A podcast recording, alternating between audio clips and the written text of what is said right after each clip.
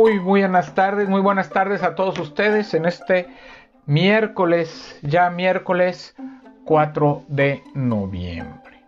Miércoles 4 de noviembre, ya vamos cada día avanzando más hacia el fin de año, hacia el fin de, este año que ha sido un poquito drástico, dramático, un poquito en toda la cuestión, ¿verdad? Que ha traído con esta pandemia, trabajo, economía, eh, desempleo, eh, problemas familiares, en fin, cuestiones muy, muy complicadas, muy difíciles, pero Dios nos está bendiciendo, ¿verdad? De todas maneras, Dios nos bendice. Eh, dice la palabra de Dios que a los que aman a Dios, todas las cosas nos ayudan para bien, ¿verdad? Hoy en este tema de, de, de este día 30, el tema 26, que es cuando el alma se seca. ¿Verdad? Cuando el alma se seca, que está tomado de Lucas 6, del versículo 6 al 11. Vamos a leer la palabra de Dios. Aconteció también en otro día de reposo que él entró en la sinagoga y enseñaba. Y estaba allí un hombre que tenía seca la mano derecha y le acechaban los escribas y los fariseos para ver si en día de reposo lo sanaría, a fin de hallar de qué acusarle. Mas él conocía los pensamientos de ellos y dijo al hombre que tenía la mano seca, levántate y ponte en medio. Y él levantándose se puso en pie. Entonces Jesús le dijo, os preguntaré una cosa, ¿es lícito en día de reposo hacer bien o hacer mal, salvar la vida o quitarla? Y mirándolos a todos alrededor, dijo al hombre, extiende tu mano. Y él lo hizo así, y su mano fue restaurada. Y ellos se llenaron de furor y hablaban entre sí qué podrían hacer contra Jesús, ¿verdad? Entonces vemos aquí dos actitudes, una actitud compasiva, misericordiosa de Jesús el día sábado, que nuestros eh, los fariseos de aquella época decían que no se debía hacer nada en día sábado, que no se debía trabajar, que no se debía hacer nada, aún a la fecha los judíos así son, ¿verdad? En día sábado es para honrar a Dios, para glorificar a Dios, para rendirle nuestro día a Él y no debemos hacer nada, ¿verdad? Y eh, pues Jesús pregunta, ¿verdad? Es eh, la pregunta aquí de Jesús es muy importante. ¿Es lícito en día de reposo hacer bien o hacer mal? ¿Salvar la vida o quitarla? Qué bendición, ¿verdad? Que el Señor tenga misericordia, tenga compasión. No importa si es sábado, si es domingo. El Señor tiene compasión de nosotros, llega a nuestros corazones, y nos da la salvación y nos da también la sanación. Nos sana nuestra vida, ¿verdad? Entonces esto es muy, muy importante. Cómo Dios refresca nuestra vida, cómo Dios, ¿verdad? De un alma seca, de un alma sin, sin nada en su corazón, sin propósito en su vida, con una vida vacía, puede llenarla con solo una palabra, con un toque, con, con una oración, eh, en fin, todo lo puede hacer el Señor en nuestra vida y nada más es que nosotros tengamos la disposición de ser sanados y de ser verdaderamente cambiados y transformados por nuestro Señor Jesucristo. Los jóvenes son la mano derecha de una sociedad minusválida que no sabe cómo encender el fuego de la fe para amar a Dios y al prójimo. ¿Qué sucede cuando la mano se seca? Disfruto mucho las oportunidades de enseñar tanto a jóvenes como a matrimonios. Son mis grupos favoritos porque con ellos aprendo y me rejuvenezco. He tenido el privilegio de conocerlos de cerca para darme cuenta que son muy vulnerables a perder el enfoque. Con facilidad renuncian a un sueño o a un compromiso. A veces el ataque proviene del interior de su hogar o por la influencia de amistades ociosas que no tienen un proyecto de vida. No me gusta ver el rostro desanimado de un joven y tampoco es agradable escuchar las palabras de separación de un matrimonio. Es como si se secaran por dentro. Lo más importante es que cuando buscan ayuda, Dios se, encarga, se encarga perdón, de avivar el fuego de su fe. En, en uno de mis viajes, cuenta el hermano Constantino Varas de Valdés, En uno de mis viajes al poblado de San Lorenzo, Tlacotepec, en el Estado de México, unos amigos nos mostraron su vivero donde cultivan miles de flores. Debo reconocer que mi esposa es la que más se apasiona con solo mirar. Con mucha generosidad le regalaron unos rosales mientras que yo elegí dos pequeños pinos con olor a limón. Al regresar a casa, inmediatamente los planté, pero con los días y semanas observé que sus ramas se habían secado. Escarbé hasta las raíces para conocer el problema y también estaban totalmente secas. ¿Qué sucedió? El experto nos dijo que el agua no había sido suficiente. Mi aprendizaje fue costoso. Somos más susceptibles que las plantas para secarnos. Por eso el escritor del Salmo 102 se comparó con dos aves solitarias. Soy semejante al pelícano del desierto. Soy como el búho de las soledades. Velo y soy como el pájaro solitario sobre el tejado. Salmo 102, versículos 6 y 7. ¿Qué sucede cuando la sequedad se encuentra en el corazón de las personas? No crecen y reciben las bendiciones de Dios, necesitan el agua espiritual que sacie su sed. Por eso Jesús se levantó en medio de la fiesta judía más importante para alzar la voz y decirle a las multitudes, si alguno tiene sed, venga a mí y beba. Les aclaró, que así como su mayor necesidad física es beber agua, nuestra mayor necesidad espiritual solo se satisface con la presencia de Jesús. Otra vez entró Jesús en la sinagoga y había allí un hombre que tenía seca una mano. Marcos 3.1, aquí es la referencia de Marcos 3.1. Jesús entró a la sinagoga respetando el día de reposo, pero su mayor intención fue presentarse para enseñar los propósitos de Dios y restaurar el alma seca, algo que habían olvidado los líderes judíos. En su reunión interpretaban las escrituras y cantaban salmos. Jesús observó que un hombre tenía seca la mano derecha. Se trataba de un gran problema porque no podía trabajar eficientemente para llevar el pan a su casa. Qué frustrante que su mejor mano estuviera inutilizada. Admiro a personas con capacidades diferentes, como el atleta mexicano Saúl Mendoza, que con sus limitaciones físicas causadas por la polio destacó en varias ediciones de los Juegos Olímpicos y Paralímpicos en Seúl, Sydney, Atenas y Pekín, con varias medallas de oro. Son pocos los que persisten porque la mayoría se rinde. Visité a un amigo en el momento más crítico de su vida debido a que se cayó de una torre de electricidad con alto voltaje mientras llevaba a cabo una reparación. Su condición de paraplejía lo hundió en la depresión. Con mucha paciencia su familia lo respaldó, pero no fue suficiente. En poco tiempo se divorció de su esposa, se alejó de sus hijos y se refugió en una silla de ruedas. No es para menos. Cuando perdemos algo esencial como la salud o alguien valioso como un ser amado, la vida cambia por completo. Ninguno de nosotros se encuentra totalmente preparado para enfrentar una adversidad. Eres de carne y hueso.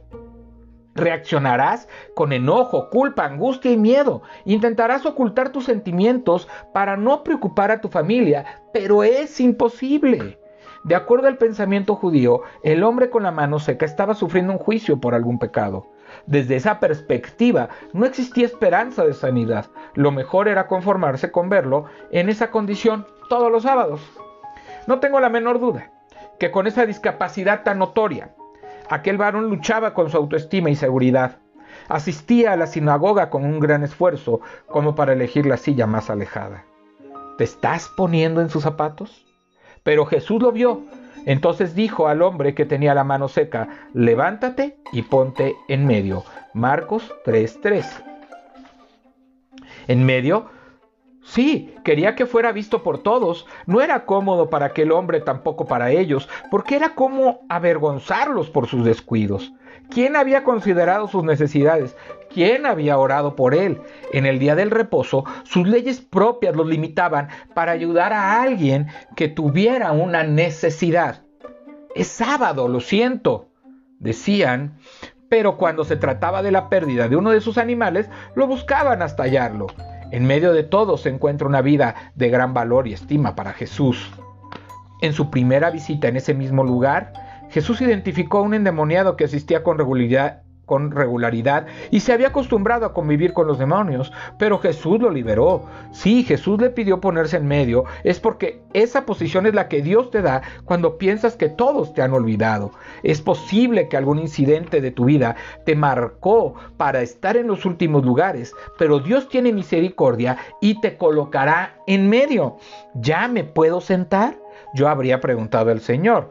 No quería exhibirlo ni avergonzarlo, sino sanarlo. Entonces mirándolos alrededor con enojo, entristecido por la dureza de sus corazones, dijo el hombre, dijo al hombre, extiende tu mano. Y él extendió, y la mano le fue restaurada sana. Marcos 3, 5. La mano seca no tenía circulación de sangre ni movimiento de nervios, ni tendones, ni color. Era flácida, solo colgaba del brazo. No se acercó para tocarlo, levantarle el brazo. Simplemente le ordenó que extendiera su mano. Cuando la extendió, quedó restaurada delante de todos en día de reposo. A eso vino Jesús. La mano derecha es señal de fuerza, protección, dirección, ternura. ¿Algo se ha secado en tu vida? ¿Tu personalidad tiene baja estima? ¿Tu matrimonio es insípido? ¿Tu liderazgo no tiene fruto? ¿Qué te falta? Ponte en medio ahora y dile a Jesús, sana mi alma. Qué importante tema, ¿verdad? Dios sana nuestra alma seca. Dios puede restaurar esa vida y darnos esa frescura que necesitamos. Poder restaurar en una metáfora nuestra mano, ¿verdad? Nuestra mano derecha, nuestra vida, nuestro corazón ¿Qué está seco en ti? ¿Qué necesitas restaurar? ¿Está seco tu matrimonio? ¿Está seco tu relación con tus hijos? ¿Está seca tu relación con Dios? ¿Está seca tu, eh, tu relación con el trabajo? ¿Está seca tu ánimo? ¿Tu amor al prójimo? ¿Qué está seco en tu vida? Porque esta enseñanza lo que nos dice, ¿verdad? Es lo que hace es preguntarnos qué está seco en nuestra vida que necesitamos reavivar en nosotros, que sea de fe, que, pueda reavivar nuestra esperanza y nuestra fe en Cristo Jesús, que pueda enseñarnos a amarlo y a ser un, un hijo de Dios. Un hijo de Dios con vida, un hijo de Dios con propósito, un hijo de Dios con su amor, un hijo de Dios que sepa servirle, que sepa amarle y que tenga una vida fresca, que tenga una vida verdaderamente sumergida en Él. Hay una alabanza, ¿verdad? Que dice, sumérgeme en el río de tu espíritu, ¿verdad? En la vida, si nosotros no buscamos a Dios, si nosotros no buscamos su palabra diariamente, si no estamos en una relación de intimidad y de oración con Él, Vamos, se va a secar nuestra vida, se va a secar nuestro propósito, se va a secar nuestra fe y eso nos va a alejar de todo ánimo, de todo gozo, de toda alegría y de toda pasión por el Señor.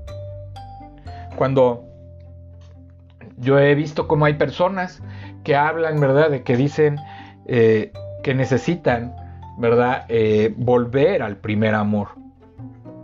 No, lo que necesitan hacer es refrescar su amor su amor por el Señor.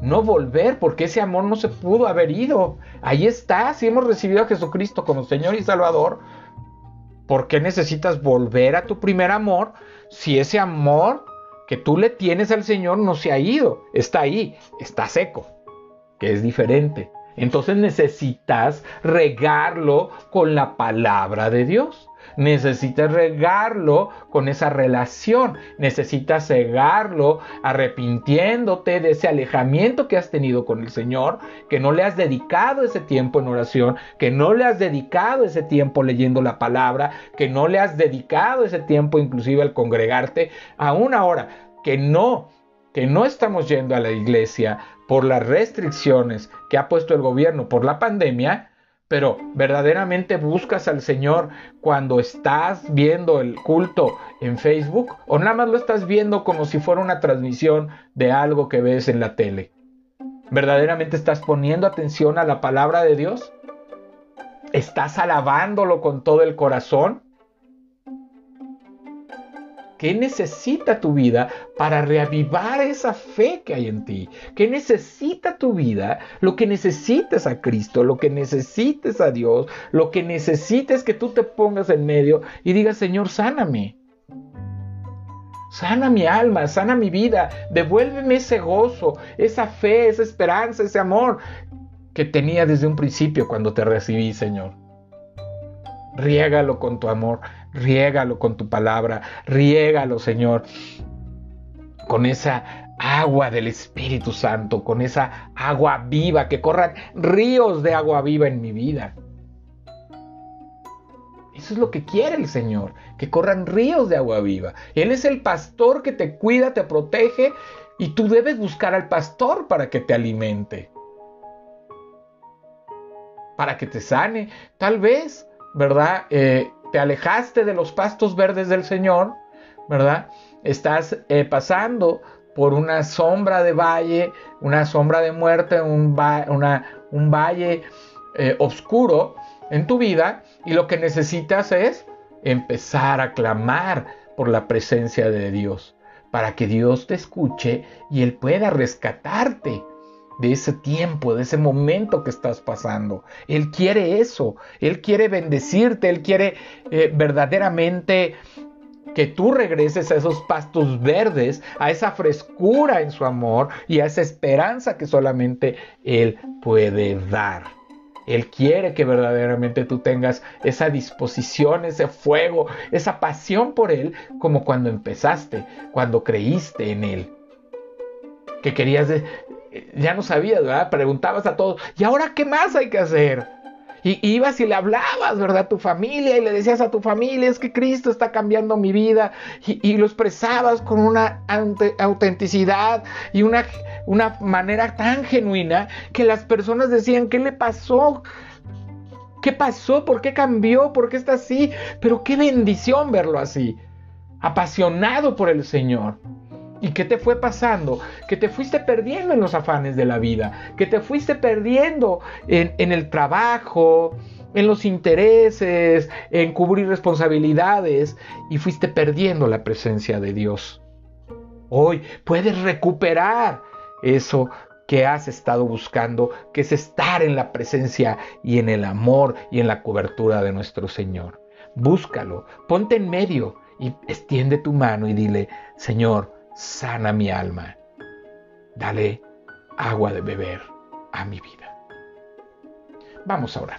Señor Dios Padre Santo, Dios Padre Eterno, te damos gracias Señor en esta tarde por este mensaje que tú has puesto en nuestros corazones por medio de, estos, de este tema de 50 días conociendo a Jesús que nos ayudas a reencontrarnos, Señor, contigo, que nos ayudas a conocerte, a ir a ti, verdaderamente a reflexionar por lo que está pasando en nuestra vida y ponernos a cuentas contigo también, Señor, pero también a irte conociendo de tal manera que podemos volver a apasionarnos por lo que tú quieres. Gracias te damos, Señor, porque tú tienes un propósito, porque tú nos has elegido como ovejas, Señor, y las ovejas escuchan tu voz. Hoy queremos escuchar claramente tu voz, Señor, para estar siempre en tu presencia. Queremos no alejarnos de ti. No queremos pasar por esa sequedad que a lo mejor algunos hemos pasado hace mucho tiempo. Pero, Señor, yo te pido que por aquellos que están pasando en este tiempo, por esta sequedad en su vida, tú les pongas esa agua viva, Señor, en su vida que puedas hacer que su corazón pueda ser transformado y cambiado, que puedan arrepentirse, Señor, de haber estado alejados y buscar, que busquen tu presencia y que te puedan reconocer como tu, como su único Señor y Salvador. Sabemos que nuestro Señor Jesucristo fue a la cruz, murió por nosotros, fue sepultado, resucitó al tercer día, según las Escrituras, Señor y que está sentado a la derecha de ti. Hoy sabemos que, es un, que tu Hijo es un Dios vivo, que tú eres un Dios vivo, Padre Santo, que eres Dios de vivos, no de muertos, que tu Hijo ha resucitado para darnos entrada a la vida eterna. Ayúdanos a entenderlo, Señor. Ayúdanos a ponernos a cuenta ante ti. para que podamos sentir esa, ese gozo otra vez en nuestras vidas. Que podamos recuperar esa alegría, esa paz, ese amor que solo tú puedes dar y que es, sobrepasa todo entendimiento. Que tú seas quien fije un corazón dispuesto a amarnos unos a los otros. Te lo pedimos y te damos gracias en el nombre de Jesús. Amén. Dios le bendiga. Este fue un espacio de Ministerios de Cristo con amor para el mundo, de Ministerios de Cristo con amor para usted. Dios le bendiga hoy y siempre. En el nombre de Jesús, así sea. Amén. Se despide su amigo y hermano Juan Felipe Ortiz. Dios le bendiga.